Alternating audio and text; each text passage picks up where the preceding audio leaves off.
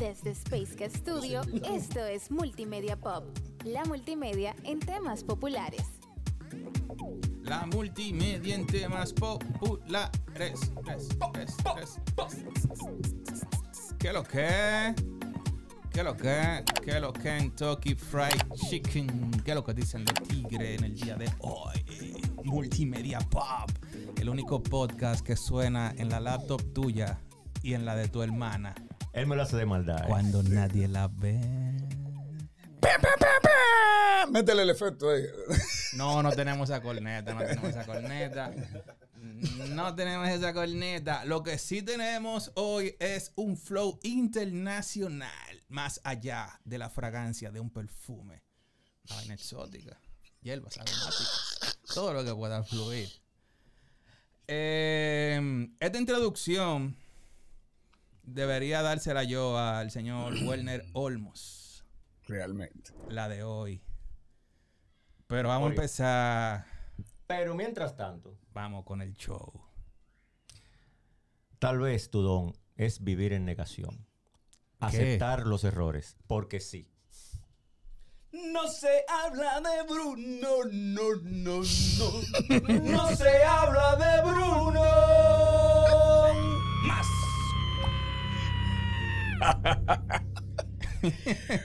Encanto. Encanto. Ese fue Walkie.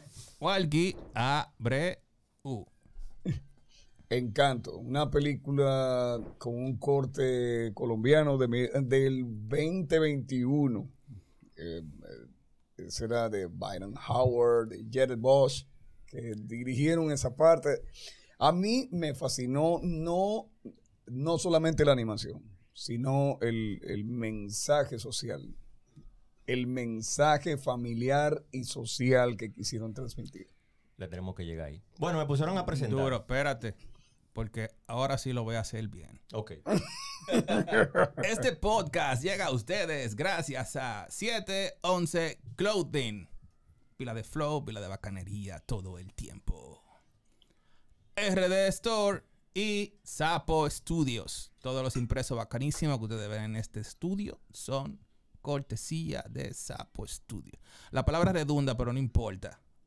Lo que importa es que bregan y meten mano. Yeah. Claro que sí.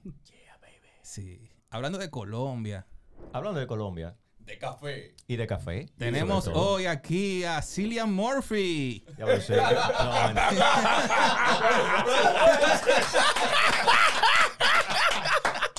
Ah, vi- vino a hablar de Oppenheimer. Excelente película. Diablo, te la. No, mentira, mentira, mentira. Werner, todo tuyo. Comunicador, publicista, Ay, ay, ay. profesor y docente. Y sobre todo, amigo y futbolista, Rubén Tascón. En la casa. Desde la tierra del De la café, inspiración del café. Un café bueno, Del claro. café, Claro de- que sí. Claro.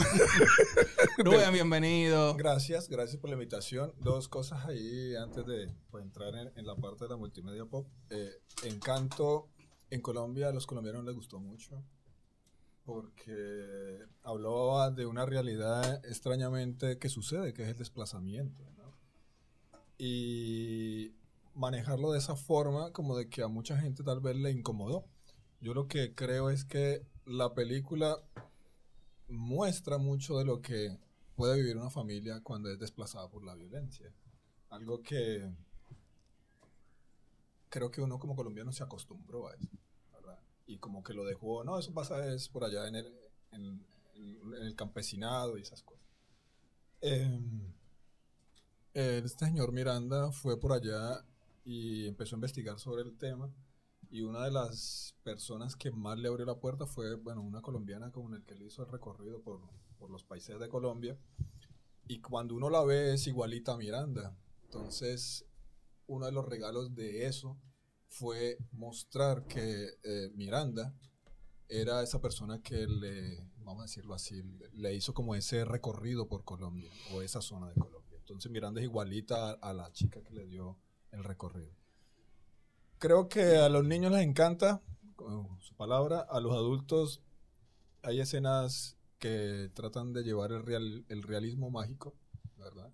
Eh, de, de la época de García Márquez a la pantalla. Y uno lo pasa bien. Yo no te sé que es la mejor película, pero de Disney o de Pixar, pero uno lo pasa bien. Y, y, y tiene su mensaje, como dice Vladimir, tiene su mensaje. Sí, y sí, eso hay sí. que reconocerlo.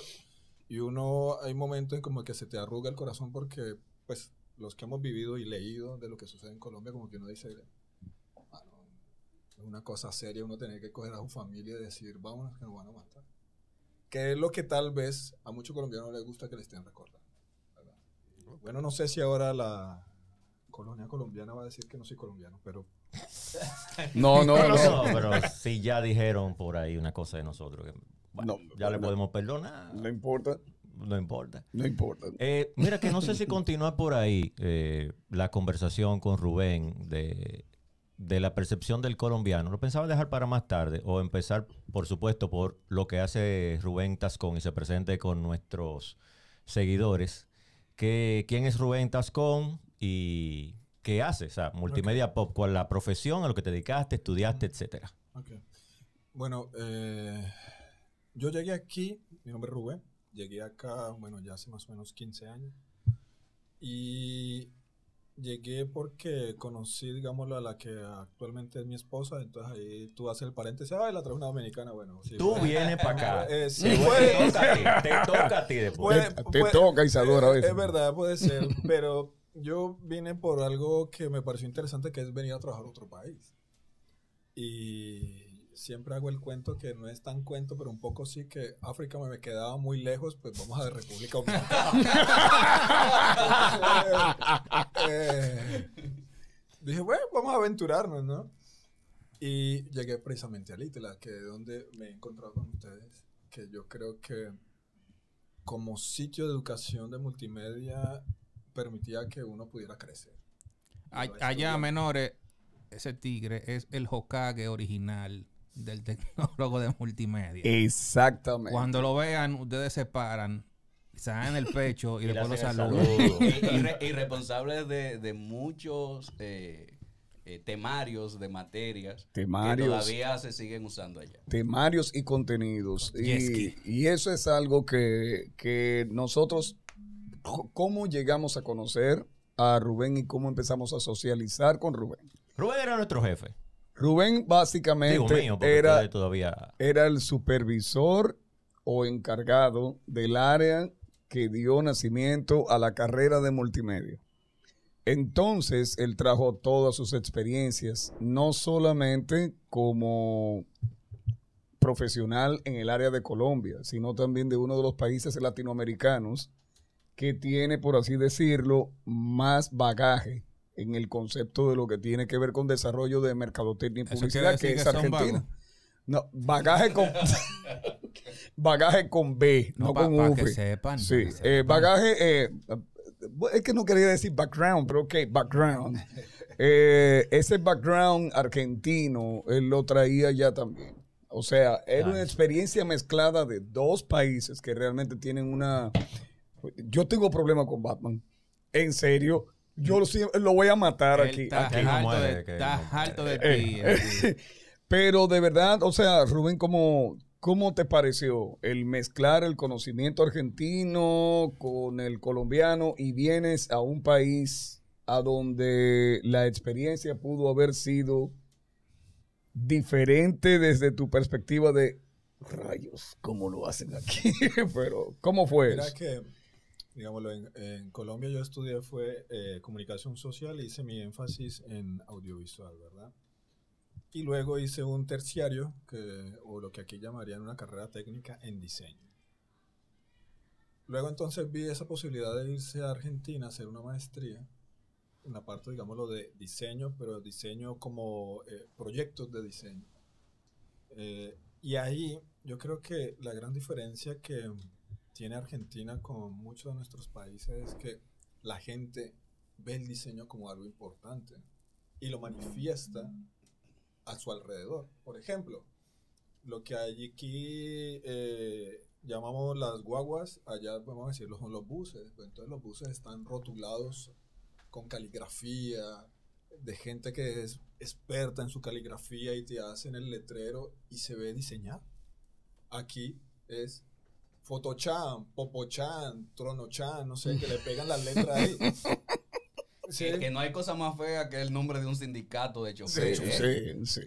No hay forma de que eso quede bonito. Entonces, Yo entonces- chitemocho. una Sí, el chichemocho. Eh, eh, Entonces es curioso, ¿no? Porque está como esa parte de que, por ejemplo, la calle. La calle ellos, me imagino que les sale muy costoso, le ponen es como una especie como de baldosas, de, de- de tierra, y entonces lo organizan y uno camina. Aquí tú no puedes caminar. Tú es como de que tienes que medio andar por aquí y por allá, sacarle por donde está el vehículo parqueado, porque tampoco hay parqueado. Entonces, como de que la, la, la impresión, digamos, en cuanto al diseño en la calle, tú se lo ves reflejado, digámoslo, a la ciudad. Y entonces tenemos zonas muy bonitas en Santo Domingo, pero también zonas como de que no, no, no hay como alguien pensándola como de, vamos a hacerlo que se vea mejor. Y tú lo, y tú lo ves, digámoslo, en, las, en la gran zona, digámoslo, colonial, donde la iluminación de los grandes monumentos no hay. Está oscuro, está lleno de miau, está no sé qué. No hay como esa, es la ciudad que estamos mostrando, no lo hay. Eh, en Argentina es mucho más. Y, y entonces uno viene como con esa idea de que el diseño en verdad sí se puede aplicar, ¿no? Y cuando pues yo llegué acá en el ITLA, como ya con- contextualizándolo, mm, un poco era como de que el ITLA en ese momento era muy informático. Cuando digo de informático es como muy redes, bueno, software, Software. y mecatrónica. Eso eran los tres, vamos a decirlo. Los no, pilares. Exacto, multimedia no. Multimedia y unos muchachos que van ahí. Lo- Que hacen dibujitos y Lo, cosas. lo que Vamos, dibujan, sí. lo que dibujan cositas. Lo, lo, lo bueno fue que, digamos, lo- yo estuve tres años como encargado de multimedia. Y la experiencia fue como de que vamos a hacer resurgir esa noción de que esto que están estudiando estos chicos es algo bueno a mostrar. Que lo que sea mostrar no sea, perdón, lo que no sea como de que el software o las redes, porque había una discusión interesante entre los encargados de, de ese entonces, era que, por ejemplo, Winkler, que era el de redes, decía, no, es que la gente de redes gana dinero, sale a trabajar y gana dinero.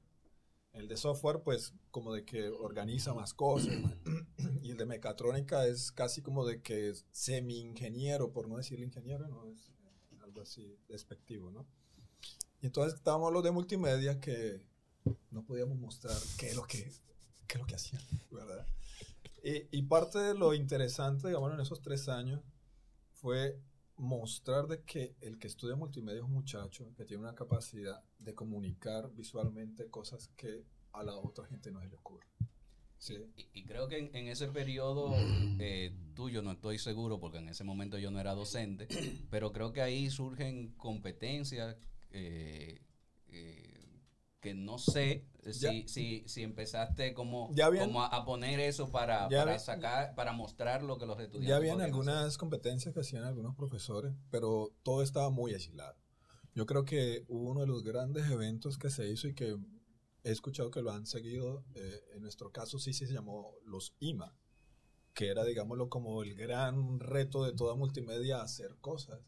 Y de ahí del IMA ya se volvieron los no sé qué awards, no sé qué cosas que... Pues ya lo volvieron más como para mostrar eh, directivas, ¿verdad? En nuestro caso, cuando estuvimos ahí, era para mostrar el trabajo de los estudiantes. Para mí eso siempre ha sido como mi misión, vamos a decirlo así. El estudiante que tiene, digámoslo, su capacidad, mostrarla y que la proyecte. Y, y uno como nutrirse de eso en sentido como de que eh, ver las cosas nuevas que ellos puedan imaginar, como de que eh, eh, lo interesante. Y los IMA fue como ese punto de que todo el mundo se quedó, wow, eso nunca lo habían hecho en el sea, eh, entonces, por ejemplo, eh, en ese tiempo el, el rector como de que empezó a querer.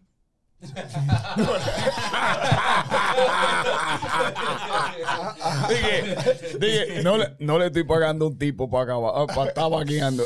Entonces ahí como de que una cosa interesante, ¿no? Pero yo creo que parte del, de, que empezó a querer. de, de las cosas que suceden, digamos, en nuestra área es que tal vez no estamos tan, eh, vamos a decirlo así, correctamente aceptados en un área, por ejemplo, como de software o de, o de redes. Sí, como de que hay más, nosotros tenemos como más libertad para poder crear cosas. Yo, yo creo que al, al final no es volverse loco haciendo cosas, no, sino es enfocar una lógica creativa para dar soluciones visuales o lo que sea, ¿no? Y, y en el ITLA fue una experiencia muy bonita, pero era un poquito tal vez lo que usted a veces se enfrenta, de que uno quisiera hacer más, pero el sistema no quiere más. Sí, ¿verdad? Eh, el apoyo a veces como de que se dispone según la conveniencia de tal persona, entonces uno como de que en mi caso saturó eso y por eso como que dije, bueno, ya como que el- mi tiempo pasó. ¿no? Sí, ya cumplí el. Exacto. No, y- y a veces tam- también, que también es un trabajo que debemos hacer nosotros, eh, es que algunos no, no entienden, no entienden eh, eh, para qué o, o por qué To- funciona. Todavía hoy, y mientras más Eh, cambio, Ah, pero Viene yo, el mismo yo, yo pensé que yo era el, el único. No, no, no, no. Porque sabe que la, la razón real por la que yo desistí de esa misma silla es porque yo dije un día, ven acá, pero aquí No. No, no, no, no. no me dejan lo que uno entiende que debería hacer, que es por y para lo- los chicos. Y, Sí, no, sí. y no con ese giro sistemático. Lo que sucede, eh, y eso lo hablamos eh, el, el otro día, nosotros estamos hablando de, de si era, bueno, hace como seis o siete capítulos atrás, si era necesario que tú estuvieras atado a una carrera universitaria o si podías estar en el área técnica. Tres, hace tres. Exactamente. Y eh, una de las cosas que yo expo- eh, eh, exponía como tal era el- la burocracia y, y ese, ese amarre sistémico a que debe ser de esta forma, de esta forma, de esta forma.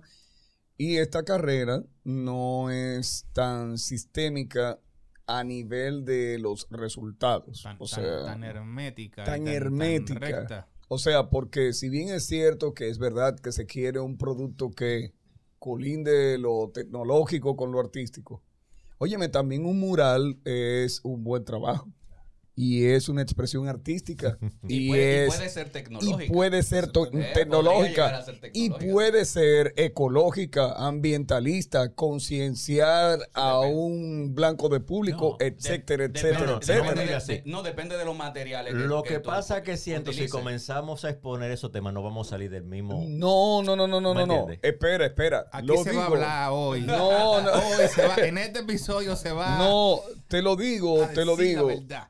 Te lo digo porque estoy amarrando la idea con lo siguiente. Colombia es un país, es un país muy, eh, que tiene mucha base cultural y de formación literaria y, artística. Entonces, en Colombia, por ejemplo, ¿cómo se percibe el arte, el street art? Por ejemplo, el muralismo, la parte que tiene que ver con el lettering eh, urbano, etcétera, etcétera. ¿Qué, ¿Cómo lo ves desde la perspectiva colombiana y qué tú crees que sí Mira se que- puede hacer en RD? Eh, hace como, vamos a decir, hace un año, yo empecé como a ver cómo iba evolucionando la pared, ¿no? Es decir, lo que se pinta en la pared. Y empezó de algo sencillo, de unos grafitis, y sobre todo en esa parte de Colombia, hacer ya arte. Es decir, yo creo que el que crea que el que pinta una pared no es arte, yo creo que hay que mirar cuáles son las bases, ¿no? Pero yo creo que ahora lo que se está haciendo en las paredes es arte puro, es decir, es como una expresión que uno se queda como de que, wow, ese tipo cómo dimensionó desde su hoja electrónica sus cosas y demás para luego llevarlo a un tamaño gigante y que quede bien, ¿verdad? Y que dé la expresión, el color, la textura y todo eso, ¿no? Colombia en eso ha, ha aumentado muchísimo. Yo eh, en Argentina veía algunas cosas interesantes, pero luego, digámoslo, creo que en Colombia se empezó a abrir mucho a, a aplicar ese talento a nuevas cosas.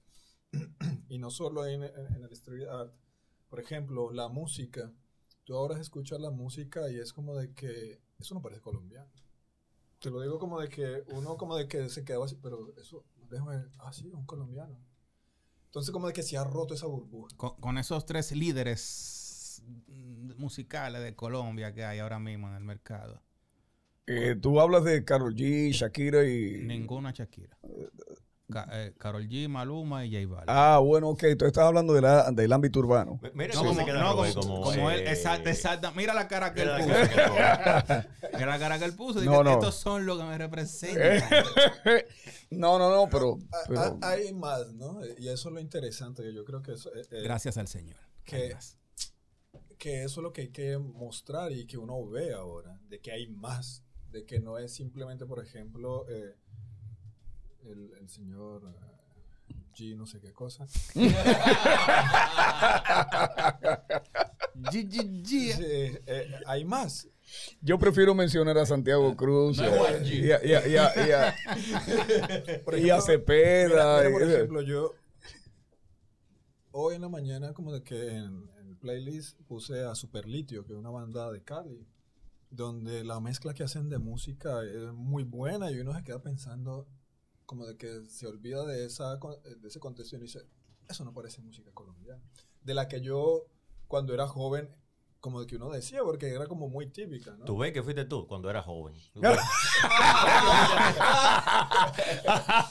Entonces está, está ahí, ¿no? Entonces, por ejemplo, el street art en República Dominicana, eh, nosotros fuimos, yo trabajo, ah, bueno, y, y un poco ahí conecto con, la, con el contexto. Eh, la parte, digámoslo, luego de estar en el ITLA, vuelvo eh, a Colombia, eh, me quedo un rato en la parte, digamos, educativa, vuelvo luego a República Dominicana y sigo, digámoslo, en la parte educativa universitaria, ¿verdad? En, en la Universidad PEC en la, y a INTEC, que son como los focos de la publicidad y, esto, ¿no? Y eh, luego, digámoslo, entro a la parte de, de hacer comunicación un poco así multimedial o multimedia para la parte, digámoslo, política y, y ahora estoy en, el ministerio, estoy en el Ministerio de Agricultura y ahorita en el Ministerio de eh, Cultura.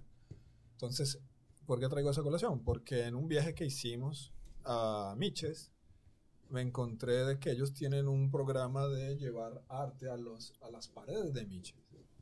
Entonces ahí estaban los mismos de siempre, y entonces me encontré con el- algo que yo decía, eso se me parecía a Werner, se me parecía a Werner.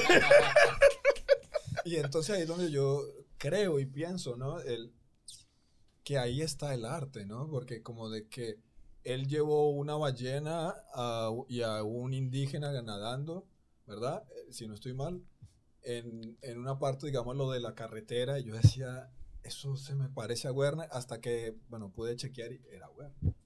Entonces a mí me, me- me encantó ver que ese arte, que yo se lo he visto, digámoslo, en sus pinturas, ¿verdad? No en sus tal vez ilustraciones, porque ilustra muy mal, no mentira. Mira, del fútbol lo que tú quieras, pero de mi mano no. Señores, señores, no le hagan caso a nada que ustedes oigan como personal. Todos nos conocemos, ¿eh? hace mucho. Entonces, digamos lo que el, el arte que eh, uno ve en sus cuadros, lo vi ahí en ese mural y yo dije, ese es Werner. Y bueno, afortunadamente era Werner. Pero ¿por qué traigo a colación eso? Miches, la idea de pintarle sus paredes y, y lo que había ahí era para volverlo más bonito, más turístico, más que la gente pueda voltear el rostro hacia la pared y no seguir derecho y no volver a la pared y ver arte. Entonces, eh, me llevé una muy grata impresión. Eh, era como de que estaban cambiando el pueblo sin, sin, sin tener que hacer un edificio o algo así, ¿no? Es decir, lo estamos acondicionando para que la gente disfrute eh, visualmente eh, las edificaciones, ¿no? Y entonces ahí como que uno dice, sí, eh, ese street art, yo creo que aquí hay gente muy buena, muy talentosa, que lo que necesita es apoyo, que es el bendito problema de siempre. Sí, cierto, cierto, Apoyo. cierto. Eh, por eso, por eso te lo preguntamos, porque fíjate que tú, tú mismo caíste en, en- en una subsiguiente pregunta. Tú ahora mismo estás participando desde el punto de vista eh, ministerial. Y, o sea, ¿cómo has visto la evolución de lo que ha sido el apoyo hacia manifestaciones artísticas que en muchas ocasiones, no solamente en República Dominicana, sino también en toda Latinoamérica, se ven restringidas por falta de soporte, apoyo logístico gubernamental y también de las instituciones encargadas como tal. Porque, por ejemplo, el street art no es un secreto que la gente antes lo veía como vandalismo callejero, grafitis, un grupo de muchachos que están haciendo desorden, pero con esta nueva perspectiva artística las cosas varían totalmente. Entonces, hay planes para apoyar esa parte ya como, como desarrollo ministerial o todavía eso está en discusión? ¿Qué hay con eso? Eh, creo que, bueno, en ese proyecto que tú participaste, Acércate un poco. era, era, digámoslo, algo estatal, ¿no? Algo de que eh, les compraron la pintura, todos los materiales y, y- y ustedes lo colaboraron. Yo te digo, ¿cuál es el gran problema? Y esto es a, a nivel general, ¿no? El, las políticas como de gubernamentales o de Estado, uno las ve que tiene a veces muy buenas intenciones, pero el problema es que finalmente el que es político quiere seguir siendo político. Y entonces necesita ese dinero para hacer política. Y entonces ahí caemos en ese círculo de hasta qué punto eso que va a pintar Guerra en esa pared me va a representar a mí un beneficio de mis votantes.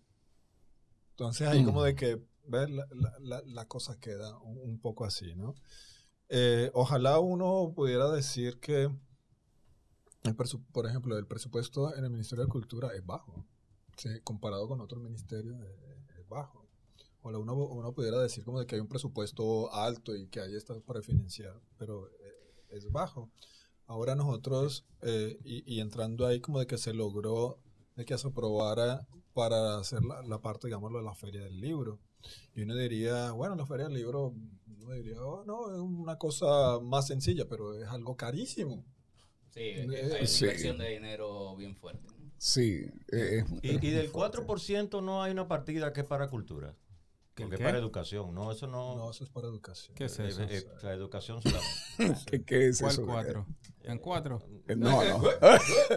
no, no. Se supone que ese 4% por el que tanto se luchó debía estar destinado no solamente a la creación de infraestructura, que es lo que la gente pensó durante mucho tiempo y le vendieron. Eh, sí, porque tú puedes tener muchas cajitas, Mm. Pero las cajitas deben estar llenas. Y de lo primero que debe estar lleno es de talento humano formado como tal. Y el resultado está en las pruebas y PISA. Y en el resultado está también en esa, ese porcentaje de retroceso que tenemos a nivel de lecto, ¿cómo es? Eh, lectoescritura y del resultado lectocognitivo. O sea, la gente lee, pero no sabe ni entiende lo que lee. Ah, Eh, eh, no, y, Y, y tam- bueno, y las redes sociales te lo pueden decir. Claro. no, y, y también la cantidad de, de cosas, de materiales y, y de libros y zapatos que llegó a desperdiciarse Oye. porque eh, lamentablemente, quizás empalmando un poquito con lo que dice Tascon, el, po- el político muchas veces trabaja para los números. Entonces, nosotros invertimos tanto en zapatos, pero esos zapatos no se entregaron y se dañaron, o, o- o las tabletas, o, o- que muchas se han entre- entregado ahora, pero hubo una gran parte que se perdió, eh, que, que fue un escándalo. Pero, Eh, pero eh, ¿a ¿no? quién, a quién le entregaron la tableta? Bueno, No, sí, No, bueno, no sí. estamos, no estamos saliendo del tema. Sí. No, no, Pero no, no. espérate que yo es voy a un punto así, la, la tilde, donde va. ¿A quién le dieron la tableta, Walkie? Bueno, sí he visto muchos estudiantes que han recibido tabletas. Por ejemplo, en la UAS se entregaron tabletas. ¿Cuándo? Hace, qué sé yo, como dos meses. por Sí, ahí. más o menos. Pero a quién, a los A los estudiantes. estudiantes, a los estudiantes. Porque A ni- eh, eh, Por, por mi barrio, a muchachos que están en la escuela se le entregaron eh, tabletas y se le entregaron Mira, laptops. yo entiendo, considero y viví la experiencia colateral de que eso lo repartieron a nivel de grupito. Y allantaron, pero no, que no he terminado. Y, allan- y empezaron a allantar profesionales carentes de conocimiento suficiente de que, mira, ahora te vamos a dar esta tablet para que des tus clases de una manera muy eficiente, señor. Por ejemplo, a mi papá, que llegó muy orgulloso de que le dieron una tablet. Cuando yo veo que esta tablet tiene una, una manzana dibujada y una vaina de que for kids. Y yo, pero ¿cómo que for kids? No es para la clase que te la dan. Cuando la prendo y sale el logo, oh, el gran ministerio de... Yo no, pero estos tigres te están sacando la lengua. Esto, esto no era para ti, esto sobró. Mira que. Eh, ah, ah, ah. Este, esto, aquí se va a hablar la verdad hoy. Lo- mira, para ser sincero, lo que pasa es que yo no quiero meter a Rubén al medio porque. Y el tema es No, no, sí, no. Está bien. Ahora El- mismo le parte. El tema, el tema es Entonces- Rubén, pero mencionaron la tabla y dije, No, que yo que pero- me quillé, Pero porque eh, no es verdad. está bien, esa es una experiencia que, que tú has tenido. Yo, mira, yo no soy político, eh, aunque trabaje dando clases en una institución. Usted casi, casi que funcionario yo. Bien, por- bien, No, pero, está bien, pero- pero- Ga- pero- ganó Argentina, pero volvemos a Colombia. Ah, no, pero yo no he terminado. Ah. Yo no he terminado. Se va a hablar aquí. Yo no he terminado. Pero sí, yo sí he visto que quizás no a todos, pero a una gran población de estudiantes, tanto de la Universidad de, de la UAS como también a, a estudiantes de primaria y secundaria, sí le llegaron esos equipos. Ahora, es lo que mi Sí, sí, tu percepción. percepción. eh, Yo, yo, hay algo ahí como para enlazarlo con, la, con las cosas, ¿no? Es algo muy, muy, muy curioso que hablabas de, de construir la- los colegios y todo eso, pero a veces, y es lo que yo llevo, de lo que llevo aquí viendo, que finalmente el docente Eso no, es el talento humano. Mírame, mi- mírame que la peor época que yo viví fue como docente universitario económicamente. Y yo siempre, digámoslo, como que decía y hablaba ya de que... de- de- di- dilo de nuevo. Dilo de nuevo. Esto lo podemos cortar, que se, que. No Dilo de nuevo. va A editar, no se va a cortar. Dilo de nuevo, porque No edite. la peor época que tú viviste fue. Económicamente fue como docente universitario. Pero eso sigue, ¿eh? Eso Eh, sigue. entonces- Aquí, aquí la docencia no se paga. Al docente aquí no lo remuneran. Al docente aquí no lo valoran. Pero Ya es lo- que, eh, ya eh, lo eh, echaron. es que el docente, aparte de ser docente, tiene que ser chiripero, tiene que... Pluriempleo, bro. No puede vivir de la Tú no la- puedes vivir de la docencia. Solo de la docencia a ti te va a llevar el mismo diablo. Pero el problema es que, él lo sabe, pregúntalo. es que la docencia te absorbe. Porque Eh. este hom- ustedes lo saben, este hombre va a comprar diablo. Profe, profe. Profe, Este hombre compraba equipo de su, de su bolsillo. Y profe, allá nosotros. Pero y que- nosotros, profe, no Sí, nosotros- eso.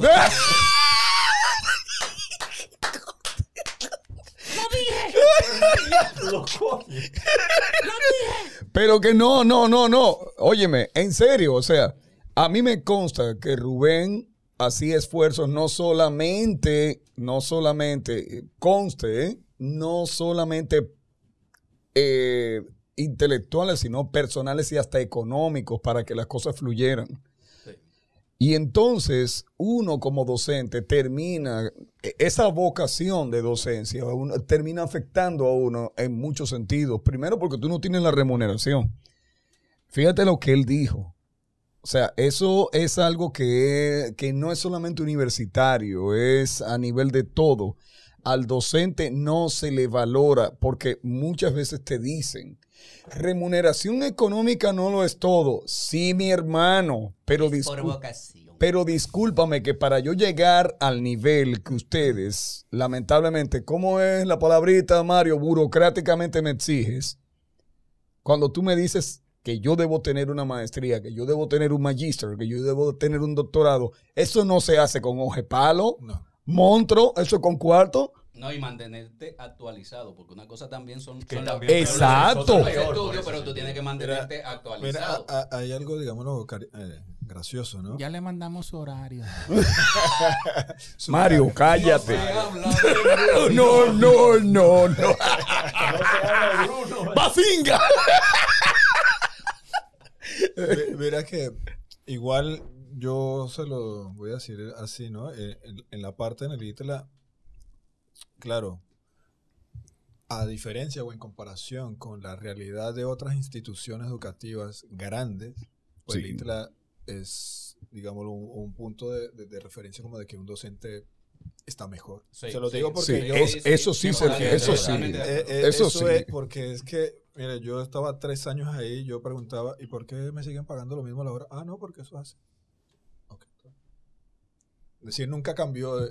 Entonces yo, eh, en una discusión con, con, con alguien, digámoslo, directivo, que, pero discusión en, en el sentido, digámoslo... Una conversación. Un una debate, conversación, un debate. Exacto. Yo le decía, mire, cuando yo estaba en el ITLA, tenía la capacidad de poder ir a Cuesta y comprar libros. Ahora que estoy en la universidad, yo no puedo hacer eso. Ay, ¿por qué? No me alcanza el dinero. Entonces, como de que ahí mismo yo sentí o vi que es que si tú no puedes comprar un libro, si tú no puedes comprar un software, ¿cómo vas a ser un buen docente? Eso es una cosa que yo no lo entiendo y se sigue y se sigue y se sigue. Tú para ser un buen docente tienes que leer, agarrar tu libro, cha, cha, cha, das.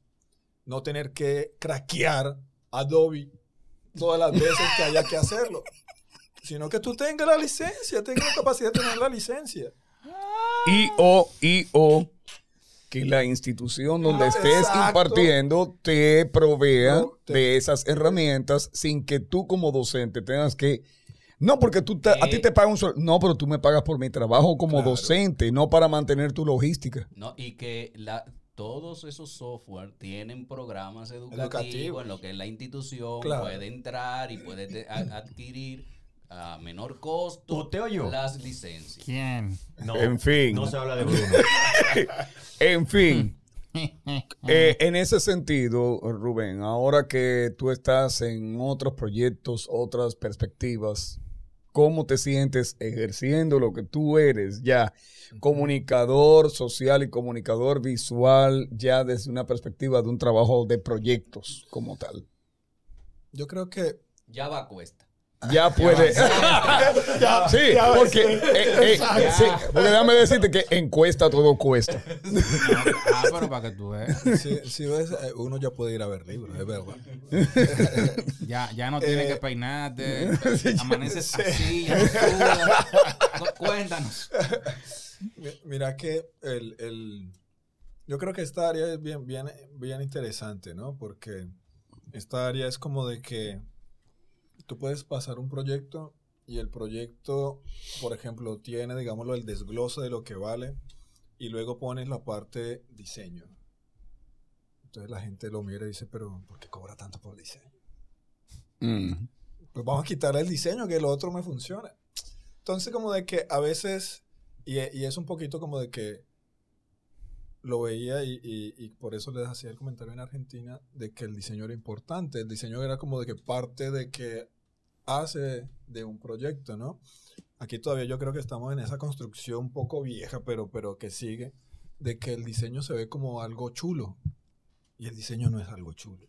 Es decir, el diseño es algo que tú lo tienes que pensar, que lo tienes que trabajar y mejoras la parte, digamos, lo visual. Entonces, eh, en estos proyectos, por ejemplo, ahorita que estamos en, en Feria del Libro, se organizó todo, se tiene todo muy bien, todo, todo eso, pero la parte de diseño del programa que la estamos realizando, la dejan como, vamos a dejarlo de último. Entonces tú tienes que, es como atar cabos y ver qué puedes sacar en el tiempo que te dan con lo que tienes y todavía hoy, digámoslo como que decimos, eh, bueno, esta, esta parte no está lista, pero vayan ustedes avanzando. Entonces ahí está como la, esa cosa difícil de uno explicarle a la gente, no, es que mira, el, el diseño de, de ese, de ese programa o de lo que tú tienes que mostrar es algo pensado, algo que te va a facilitar que la gente vea lo que tú quieres que sea importante Y y entiende entienda por dónde tiene que ir, a qué tiene a que qué ir. tiene que ir. que no vamos a usar este color porque ese color con el otro no va a funcionar. Entonces, Que, yo, hay, que hay aspectos psicológicos donde el color te crea, te causa un rechazo.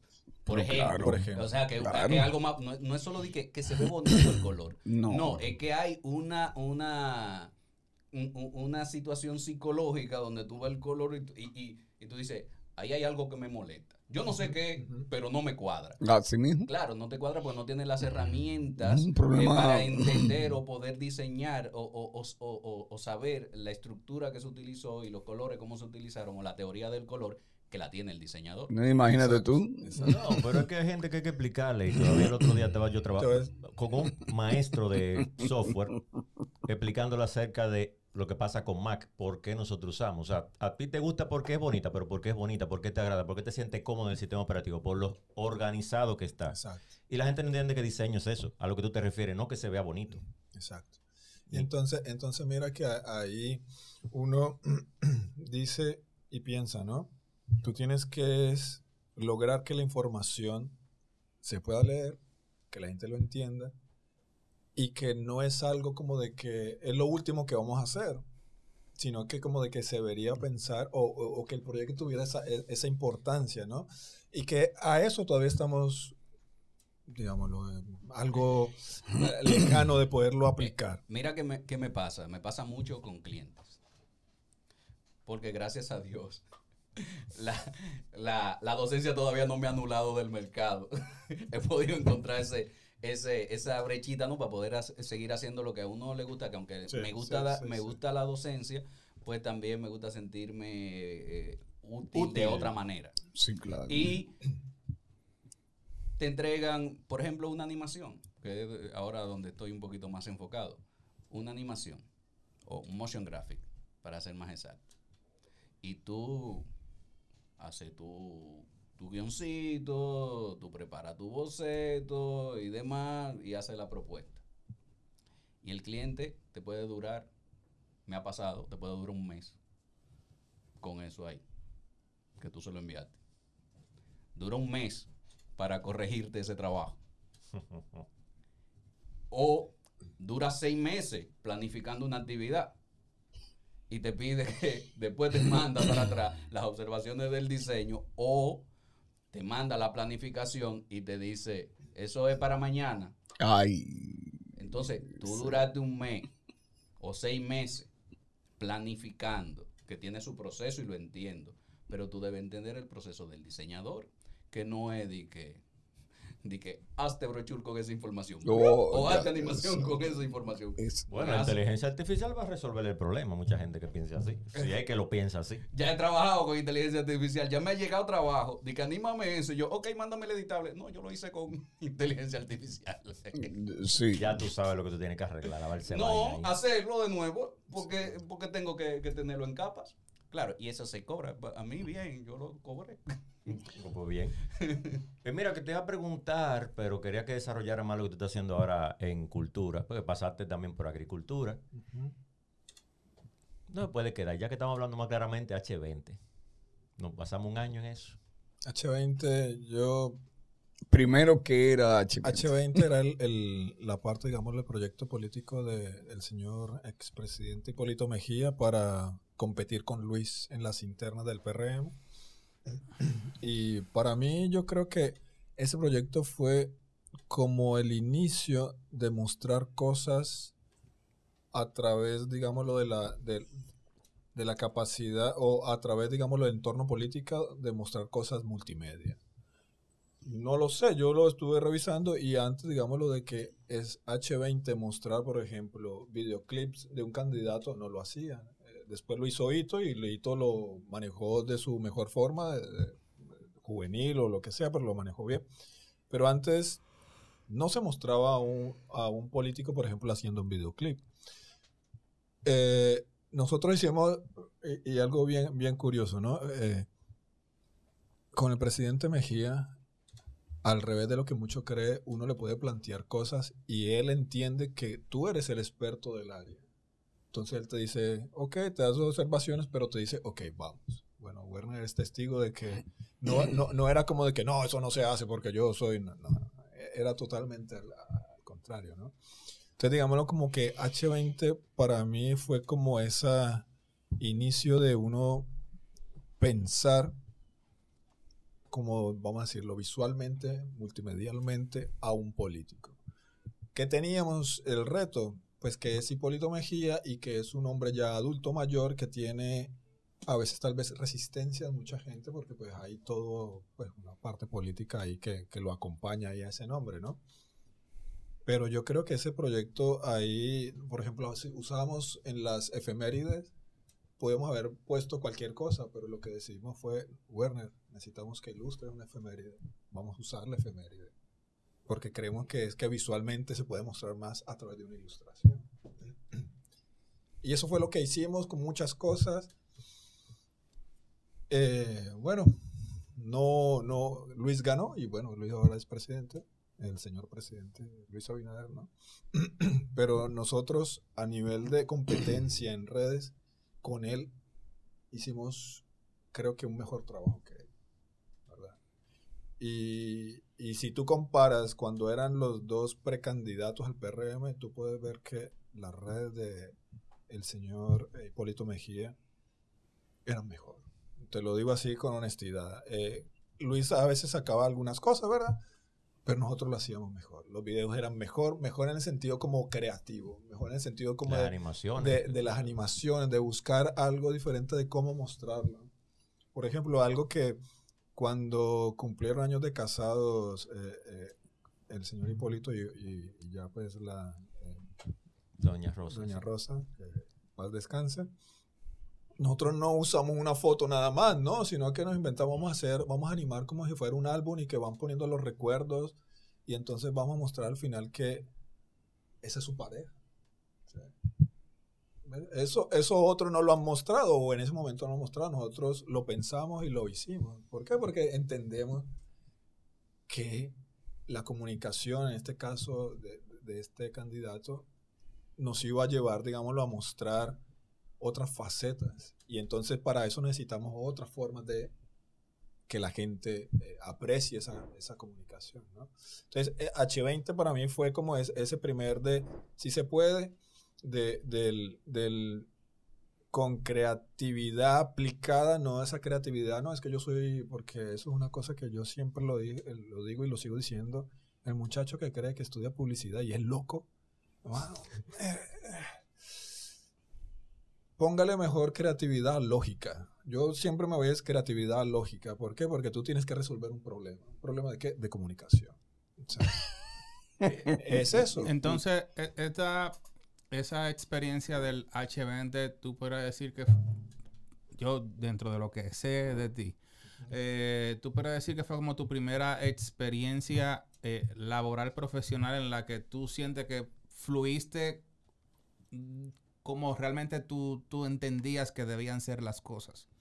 Y que no te dijeron, mira, tú tienes que hacerlo de tal manera, sino que sé tú y vamos allá. Yo, yo creo que ah, eh, sí, un poco eso, pero creo que el, el- el punto era también de proponer otros formatos para poder, digámoslo, decir, eh, vota por mí. Y, y, y vota por mí por tal razón, ¿no? Pero eh, ese de proponer esos otros formatos, buscando, digámoslo, nuevas formas de, de- de- de no simplemente utilizar la figura, digamos, lo del político que estaba en ese momento, sino como demostrar es como esos atributos que te puedan dar, por ejemplo, algo combinado de multimedia. No, y en un medio que era también nuevo, nuevas formas y en un medio que relativamente eh, era nuevo, que eran las redes sociales. Sí, pero y El, que, el y- Instagram, el Twitter. y que un, es, es para mí, es extremadamente retador tú poner en el escenario moderno y joven a una figura que ya tiene sus, sus años encima. Porque han- hay figuras políticas Y el carácter. que han, sí, pues, sí, porque eh, el señor H, él cae en gracia más que ser graciosos, Sí. que son dos cosas diferentes. Porque él tiene su. Pero hay unos personajes que quieren verse muy modernos y dentro de la onda y, y- y lo que hacen es una transición a los ridículos. Sí. No, esa vaina de los tenis. Tanto en las redes como en sus campañas, carteles y, y demás. Y creo que esa parte fue bastante retadora Sí, para, sí, sí, para ustedes, como encajarlo en lo fresco sin que dejara de ser él. Una, una vez, doña Rosa, que estábamos eh, ahí, ella me decía, ¿ustedes les gusta coger ese viejo de mojiganga? Yo que, eh, bueno, sí, pero es que usted sabe que... No, no, pero... Eh, y, y eso, digámoslo, como de que... Yo te digo, el- el- el poder haberlo hecho nos dio como esa capacidad de decir, el, el trabajo, la comunicación política tiene implicaciones que uno puede variar la, la- forma de, o el formato en que se expresan las cosas. ¿no? Yo creo que ahora sigue, bueno, el gobierno actualmente tiene muchos formatos de cómo, cómo hacer un montón de cosas, así que yo creo que eso se ha implementado, se sigue haciendo. Eh, lo que, lo que dice Mario es muy cierto. Yo creo que hay que tener cuidado de no caer en lo ridículo, porque por ahí ponerse una frase de muchacho a un viejo rico que si ha ido a un- que si ha ido a un colmado es pues, no sé, una cosa rara. Ni se acuerda. Bueno, exacto. eh, Entonces, como de que entrar en eso ahí sí puede caer en lo, en lo ridículo. ¿no? Sí, ese es el sí. cuidado que hay que tener. Pero yo te digo, nosotros hicimos. Ay, y algo gracioso, ¿no? Cuando resultó la, las. mm, eh, la, la La elección, la primaria esta, obviamente Luis ganó. Y, y el señor H tuvo cierta cantidad de votos. Entonces, algo que nosotros le dijimos, pero mire, pre- eh, mire presidente, usted tiene más seguidores que votos, debería ser influencer. Entonces, eh, eh, él dijo, no, no, no, no. Pero era algo gracioso, ¿no? Como, digamos, nosotros en las redes logramos hacer que más gente lo siguiera. Y eso se lo digo así, nunca le pusimos un peso a ganar seguidores.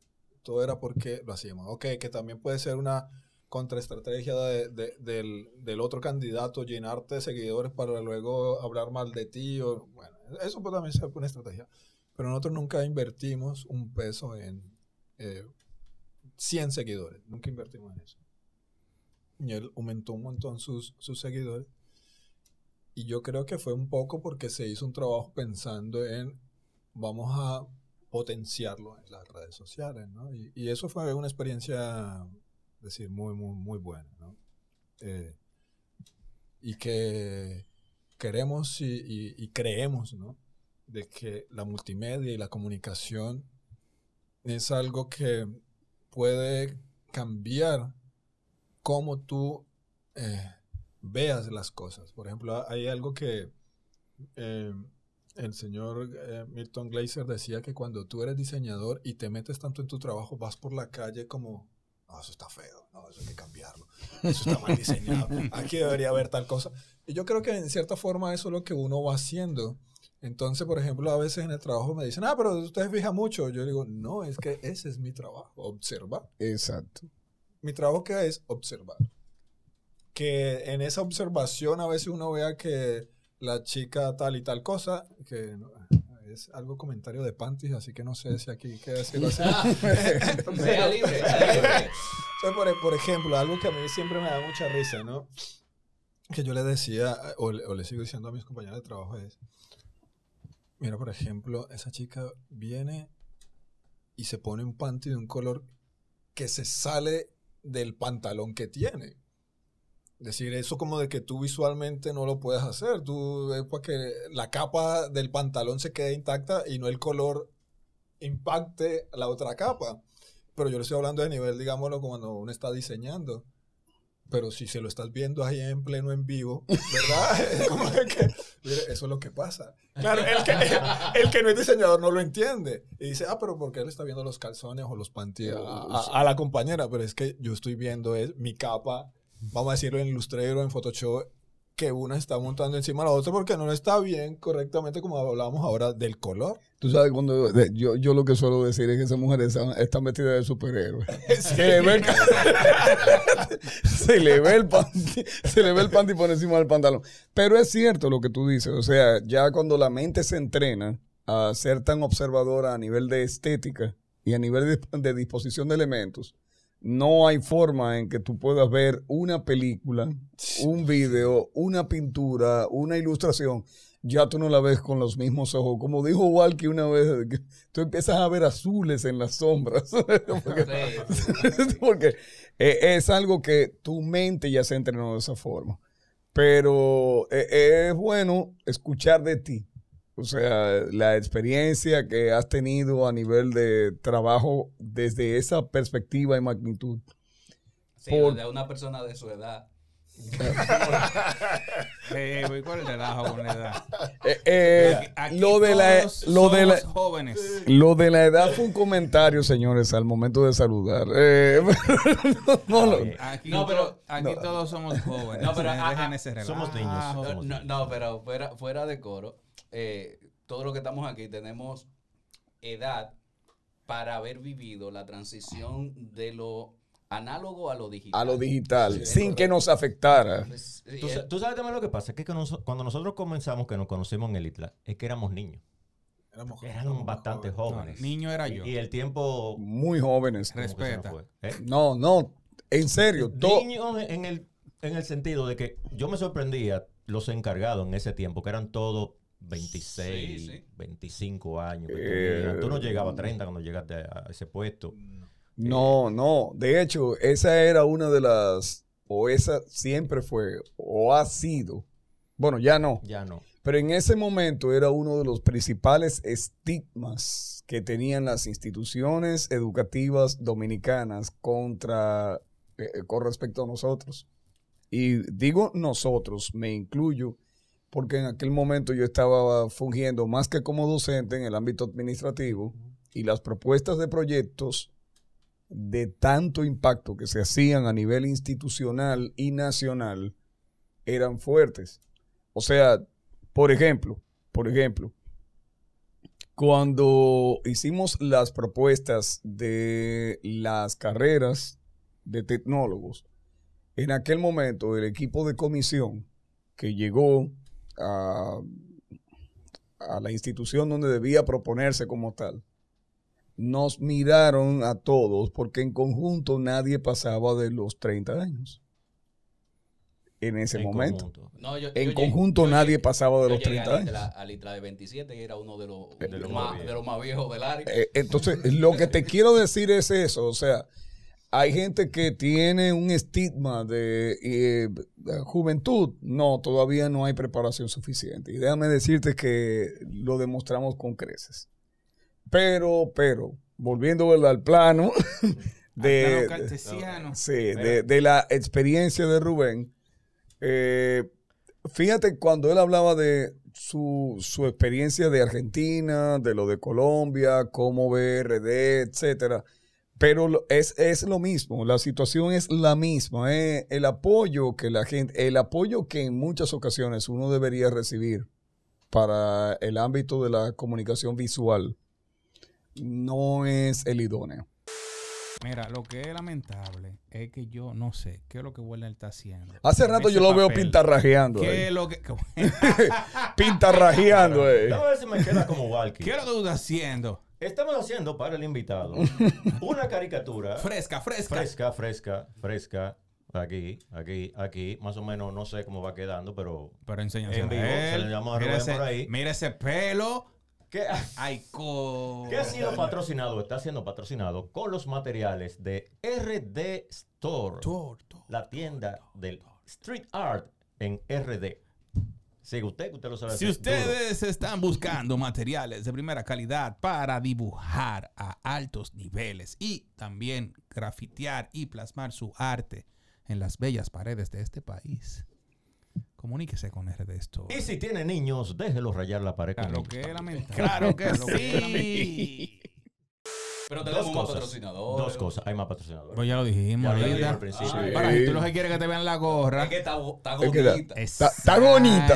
Está, bonita. ¿Quién, fue que, sí. ¿Quién fue que la mandó? ¿Quién fue que la mandó? ¿Quién fue que la mandó? 7, siete, 11. La gente de 711 Clothing. Claro que yes. Yes. Rubén, eh, no se puede quedar esta pregunta. El estigma del colombiano. Cuando tú llegaste aquí, había una forma de ver el colombiano. ¿Cómo tú manejaste esto? Y yo sé que sí. Ahora no tanto. Gracias a los cambios. Pero en ese momento, decir colombiano, ya tú sabes, una etiqueta. Sí, pero mira que hay algo, algo bien puntual, es según el área o el medio en que tú te desenvuelvas. Porque en mi caso era como de que sí es de Colombia, pero yo no me manejé como en un área en que como que no era, vamos a decirlo así, como el, el- estigma del, del que puede tener droga, no sé qué, porque pues yo estaba en lo institucional, en lo educativo. Tal vez yo no lo usé nunca como eh, puedo yo tener más la razón porque soy extranjero y tú que eres dominicano, no, ¿verdad? Muy, es decir, no recuerdo como de que un episodio así en que yo haya como hecho eso que hace mucha gente y se los digo porque cuando tú estás en esto hay muchas cosas de asesores que al venir de afuera o porque te hablan así español, tío, y somos así, entonces la gente, uy, sí, sí, sí, ese, ese sí, porque ese sí, ese sí sabe, ese sí sabe. Sí, sí, el complejo de Guacanagaritz. Eh, Exactamente.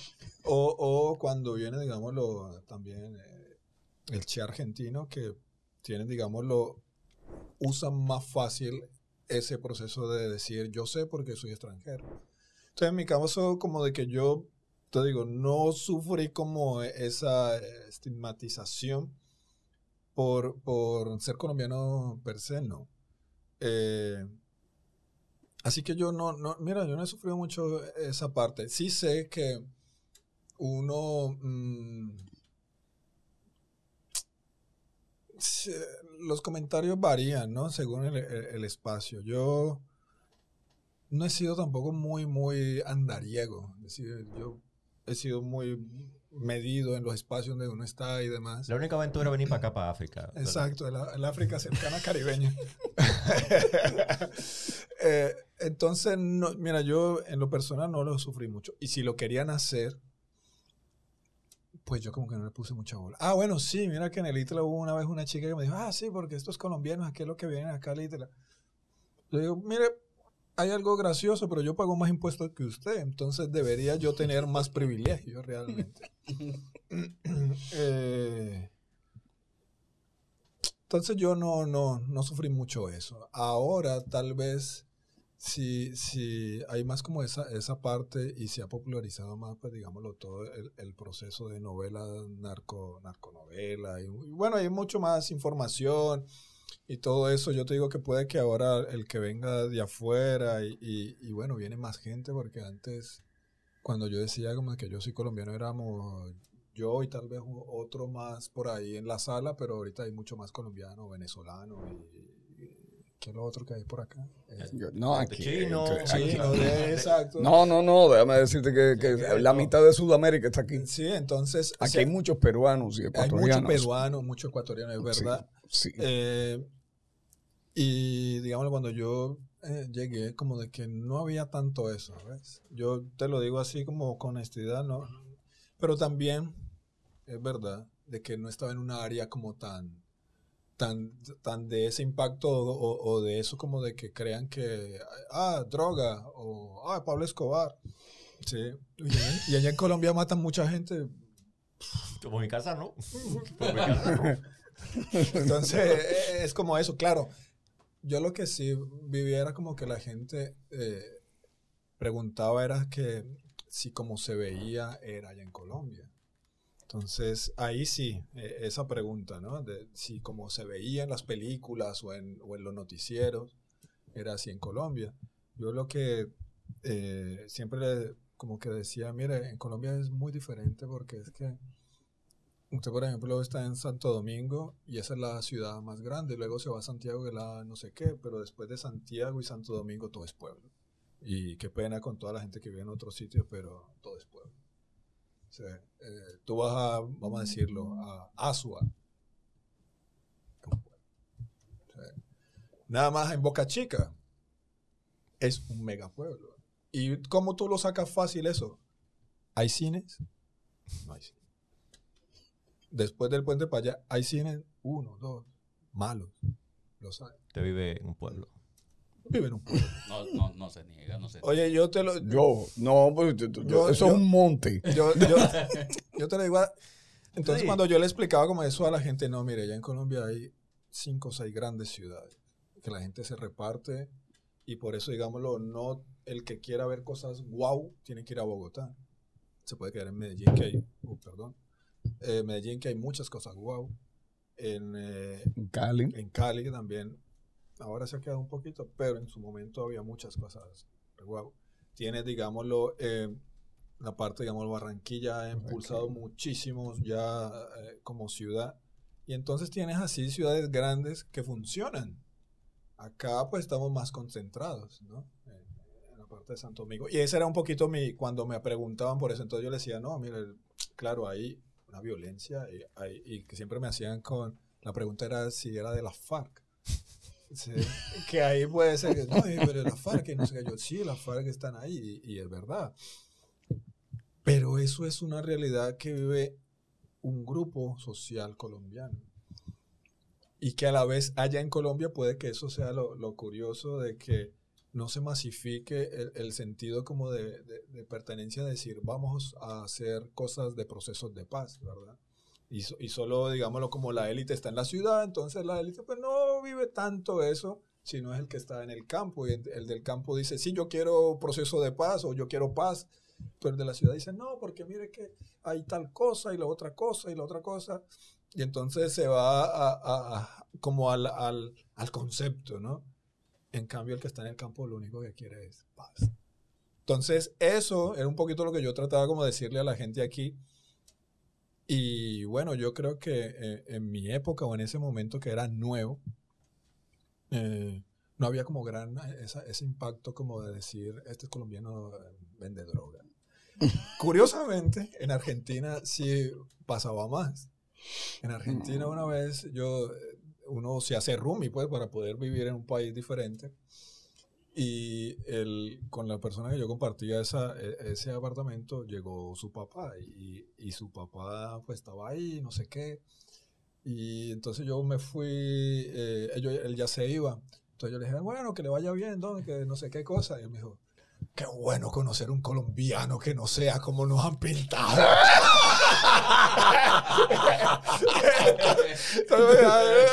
Gracias. Sí, el estigma. No, el estigma que pasa lo mismo con nosotros. Todos con somos de la los- 42 ahora. Como los dominicanos. O sea, eh, Que no saben uno- hablar. sí, que no sabemos hablar, que somos maleducados y que que todos que queremos hacer. complicado realmente. No, eh, Pero exacto. no, pero no son todos. No. Lo que sucede es el estigma. Mira, es lo mismo. No, pero es que ¿Qué? mira, es el estigma. Colombia. O sea, fíjate, Colombia, uno dice, ah, guerrilla, droga, eh, tal cosa. Y fíjate el estigma con el dominicano. Ah, no, todos son de bow, que nadie sabe expresarse correctamente, que etcétera, etcétera. Dominicano, ah, o sea, fíjate los estigmas. Y por eso fue la pregunta que, me, me- me- que hizo Werner, que me llama la atención porque realmente los choques de cultura hacen que una gente aprenda de cada ambiente donde estuvo y vivió y lo puede enfocar a su carrera, que es lo que ha hecho Rubén.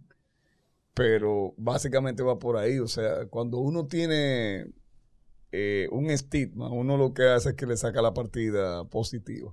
Mira, Rubén, tú eres de Cali, Sí, ¿verdad? Vamos a hablar de fútbol. claro. Ese fue, ese fue otro choque cultural tuyo aquí. Aquí fue impresionante porque mi- a mí me dijeron que tú le rompiste una, una costilla a Werner. ¿Cómo fue? Mira, ese Mira. cuento fue vergonzoso todavía. Pero no, es de ti que estamos hablando. generalmente cuando yo jugaba con Werner jugábamos en el mismo equipo y yo lo defendía.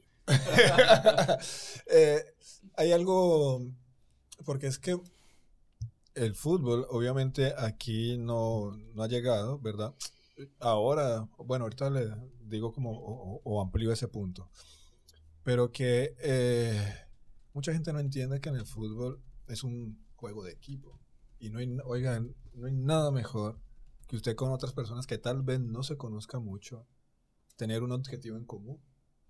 Y en este caso, un objetivo común es defender bien, llevar la pelota bien y hacer gol y ganar. Sí. Ah, que se perdió, está bien, pero por lo menos como que uno tiene esa sensación de que estuvimos corriendo juntos para que no hicieran el gol. Bueno, lo hicieron, pero ni modo, no somos tan buenos, qué sé yo, o el otro equipo es mejor. Entonces, para mí el fútbol siempre ha sido eso, ¿no? Eh, y generalmente con los que tú juegas fútbol, en el mundo del fútbol normal, son los con los que te vas haciendo amigos. No, claro, claro. Eso, eso es algo así. Un poco pasa aquí así con el, con el básquet, ¿no? Eh, que lo juegan más en el barrio. y, Bueno, el béisbol yo no te voy a decir porque el béisbol es una industria. Aquí es una industria. Entonces muchos tal vez lo juegan es para poder salir de pobre. Que, que eso es lo curioso. Por ejemplo, en Colombia el fútbol es de la gente, digámoslo, clase baja, media. Y el de clase alta juega fútbol, pero no tanto. Aquí es al revés. Aquí el fútbol es de clase alta. ¿Por qué? Porque es que es el que lo dan en los colegios y, y eso, ¿no? Entonces, en colegios de clase alta. Y, y el, el chico tal vez de clase baja no juega tanto fútbol porque pues no ve como tal vez la ilusión de decir, con eso yo tal vez saco a mi mamá de la pobreza. No, claro. Sí, es con el béisbol, que si me firma a mí eso, a lo mejor yo... Entonces me dedico más al béisbol y le pongo más gana al béisbol o, o a lo que sea, ¿no? Entonces el fútbol para mí e- es eso. Nosotros en el ITLA hicimos un equipo de fútbol. Yo le envié a Werner, todavía tengo la, el, el, la- el tichero o la No, camiseta. no. pero, pero es que miren que eso, eso es la, la cosa ahí curiosa, ¿no? Cuando estábamos en multimedia, yo daba una clase que era identidad corporativa. Entonces, en identidad corporativa, yo le dije, vamos a hacer el uniforme del equipo de fútbol del ITLA.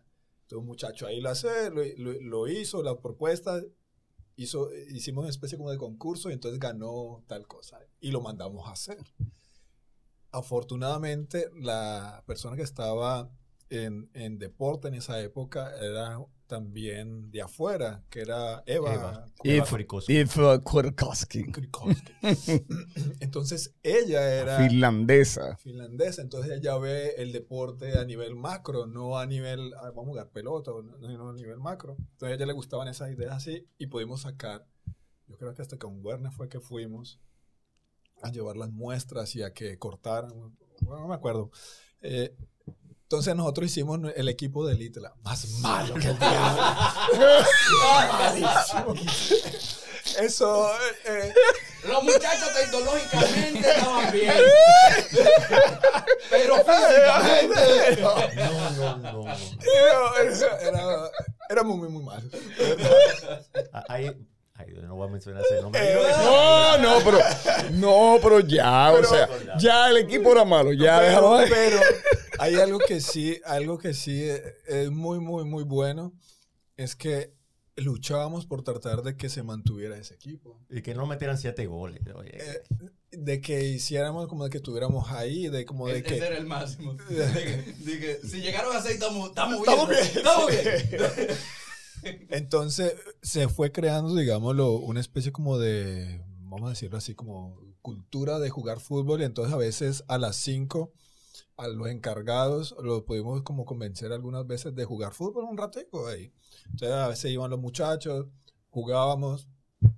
Alguna, creo que la profesora Aileen, Aileen, tu querida Aileen.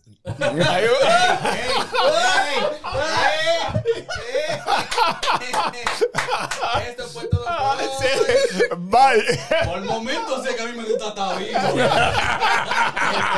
Ya, eh, eh, tú eres, oye, tú eres chismo. Esto fue multimedia. Creo que El café le acaba de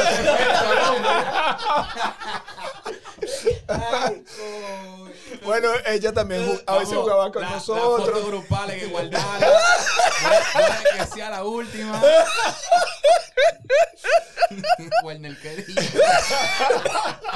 No, pero hay que entender que estamos hablando de hace un tiempo. Hace señor. mucho. mu- Hace un tiempo y todos tenemos Mira, historia del casa pasado. me van a preguntar.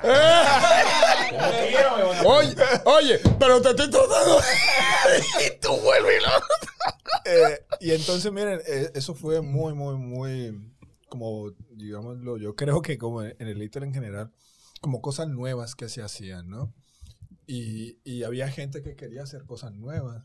Eh, por ejemplo, algo que nosotros siempre como que soñamos como que, uy, qué bueno sería ganar una copa, pues nunca, nunca la íbamos a ganar porque... La compraban.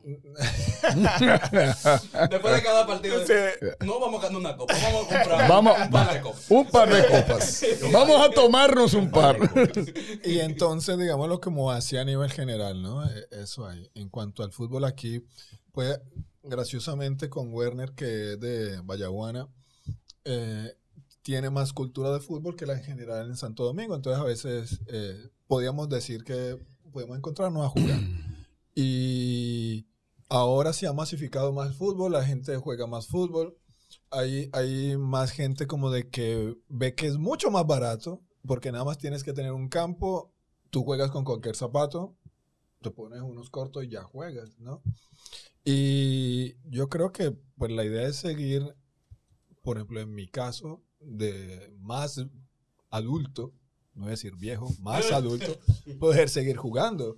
¿Por qué? Porque como les decía al Menos principio, sí, menos. No, yo- como decía ya, al ya, principio, eso hace como parte de, de- es como, eh, vamos a decirlo, en mi caso, eh, mi terapia de, de- de vida, ¿no? La última vez que invité a Werner a jugar, bueno, Cuéntalo, ya, cuéntalo. Werner, eh, yo le digo, Mm. Werner, Me vamos a afectó- jugar. Me, afectó un proyecto Sí. de ilustración como por dos meses. No había abrazo.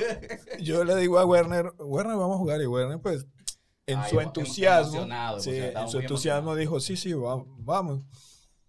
Pero el problema es que para uno jugar, tiene que por lo menos mover un toque de las piernas. Entonces yo creo que Werner había estado... Estábamos en pandemia, recién salido de pandemia. El que no echó barriga en pandemia. Werner Estaba- estaba un poquito oxidado. Estaba un poquito oxidado, muy oxidado. Tan oxidado que cuando fue a por una pelota, su pie se quedó enterrado en el campo, pero no fue que nadie lo tocó ni nada, sino que él se quedó enterrado y entonces se fue así como, mira, es como cuando uno ve, ve este muñeco, eso. eso fue así. Entonces yo, yo porque estaba ahí y yo lo vi cuando se fue cayendo así, pero y... Entonces ahí Werner, yo dije, bueno, se cayó, no importa cuando empezó a levantar que, que el hombro, que la clavícula, yo dije, bueno, que no se podía mover. Y ahí pues me dio un poco de cosas, es como ver que le da pasa, ¿no? Es decir, como que el tiempo y que uno se vuelve volviendo viejo y uno no se da cuenta hasta que pasan esas cosas así.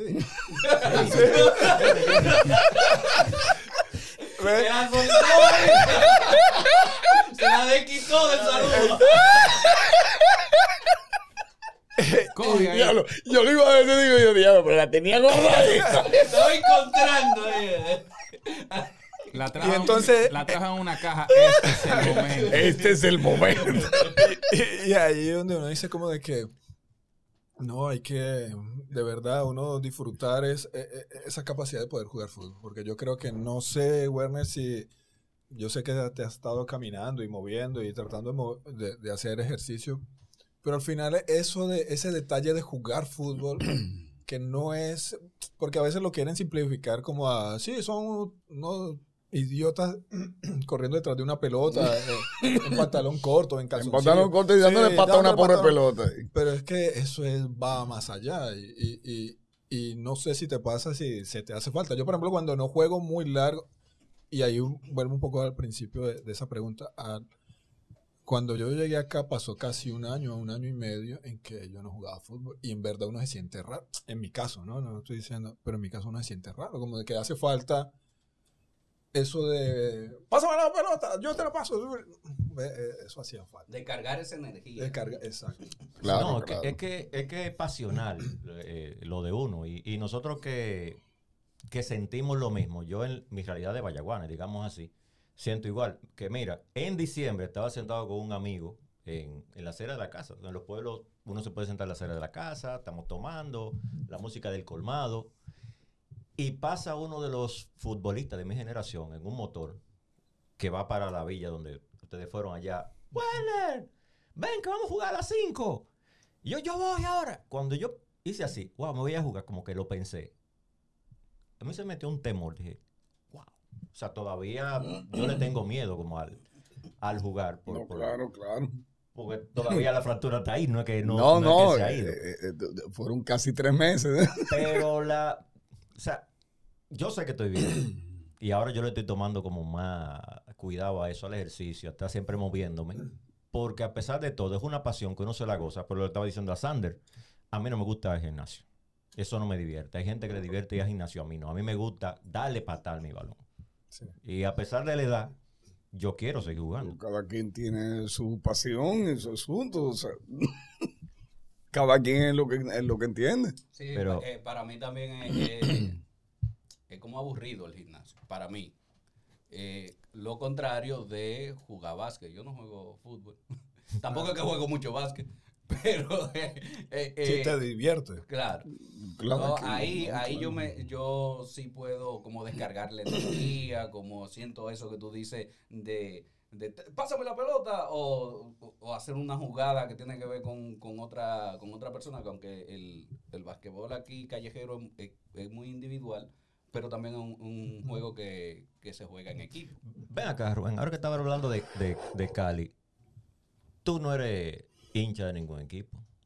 O sea, como no te vi con ningún entusiasmo, ni por el no, Deportivo no. Cali, ni por el... yo, es que es algo, es algo curioso, ¿no? Porque el, el problema en ese momento que yo, yo fui muy hincha de, del, se llama el América de Cali.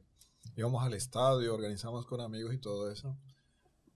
Pero es que yo creo que igual que pasa en, en muchas cosas, los deportistas, y en este caso, digamos, los futbolistas que había en, en la liga colombiana, como que uno no les veía esfuerzo.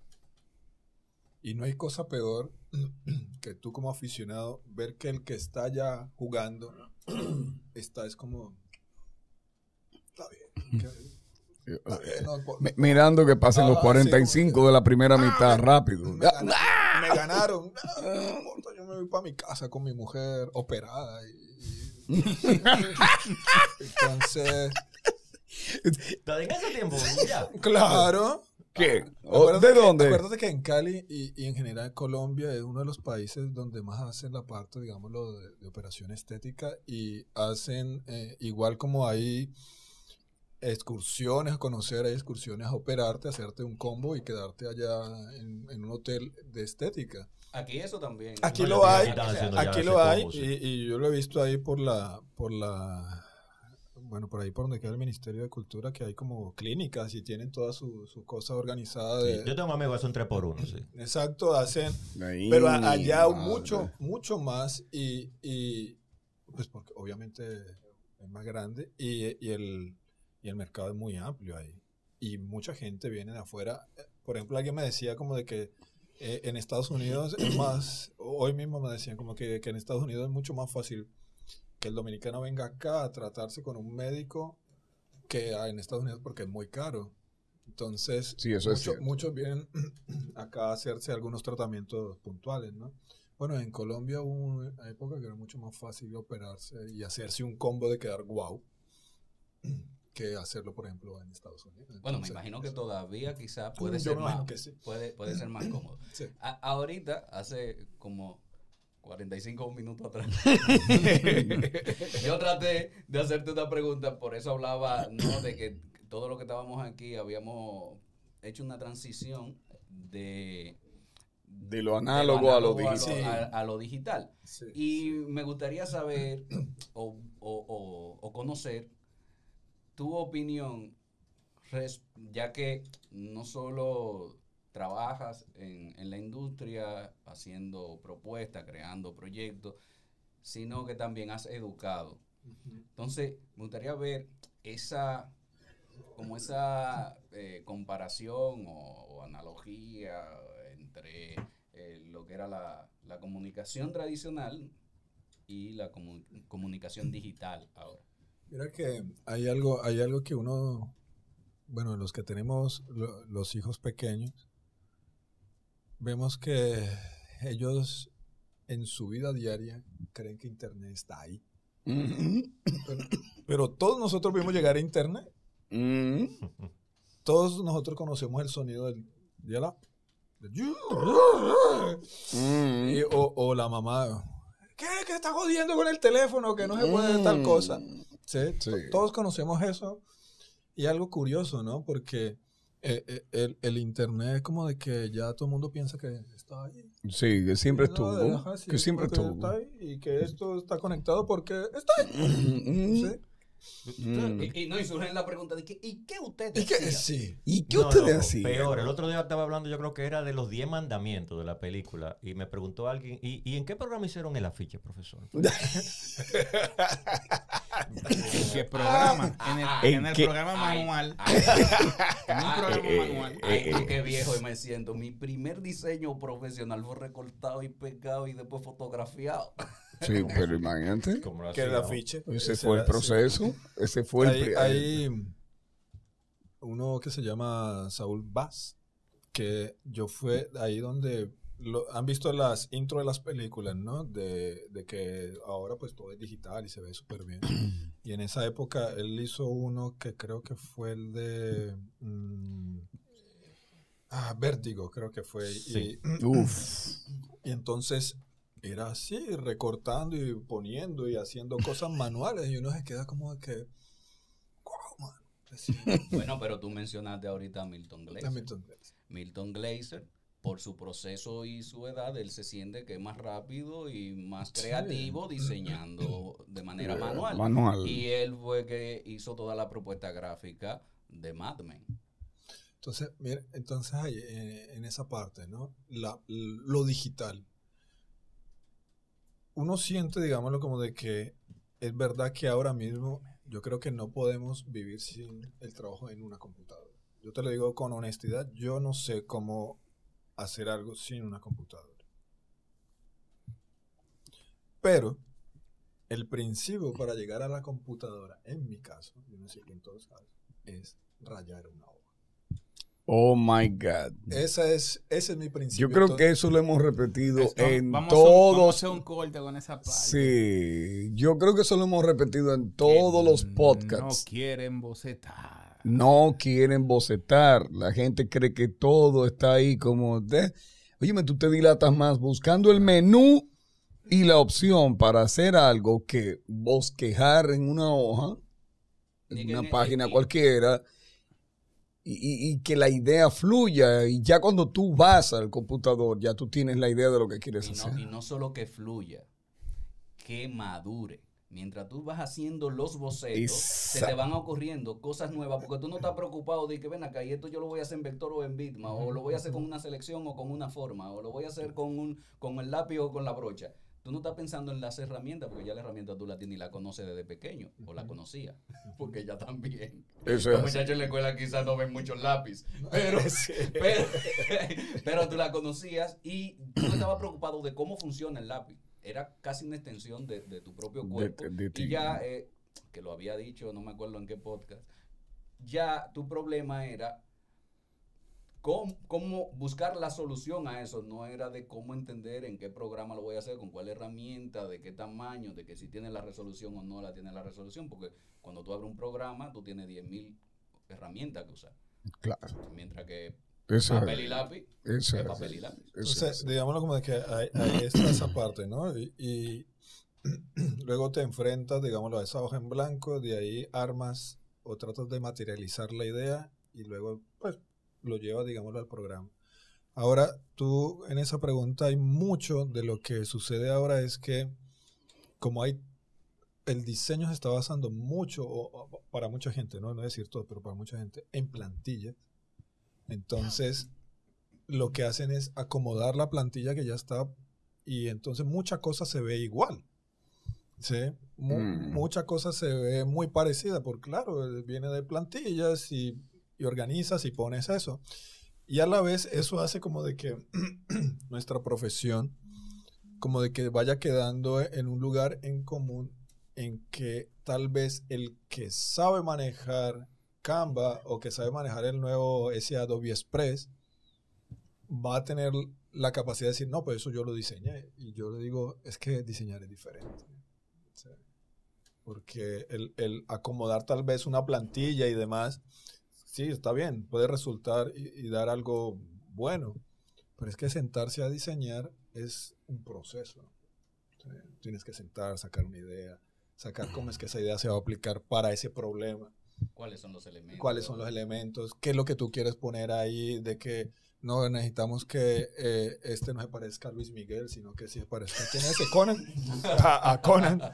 Entonces, Mira cómo te mira Conan. mira cómo te mira Conan. Entonces, todo eso, todas esas cosas así, en que lo digital, como de que nos ha, ha, vamos a decirlo así, ha creado como un shortcut o una abreviatura a- al resultado que uno puede ver. Pero yo creo que hay que mantener cierto trabajo de proceso para que sea un buen diseño. Sí, ahí también hay, hay- son muchos factores lo que, lo que intervienen, porque también, mm, sin tratar de defender una u otra cosa, simplemente eh, exponer algunos, algunos hechos al- o dar algunos datos, es que ahora mismo todo es payel. Entonces, Mm. muchas veces, pues tú no, no tienes el tiempo para, Para hacer un para, hacer- para ese proceso. Que, Que era un eso- poco lo que les decía ahora de que es- hay un proyecto grande, pero el proyecto grande, la parte de diseño lo tiene pensado para mañana. Bueno, señores, ya que hemos utilizado mucho del tiempo de Killian Murphy. Entonces, de Rubén. Eh, antes de eso, eh, con ese comentario, hubo una chica en el Italy una vez que me piropió y me dijo así, usted se parece mucho a Cillian Murphy. Yo me quedé así. y después lo remató, pero usted se ve más bonito. Yo me quedé,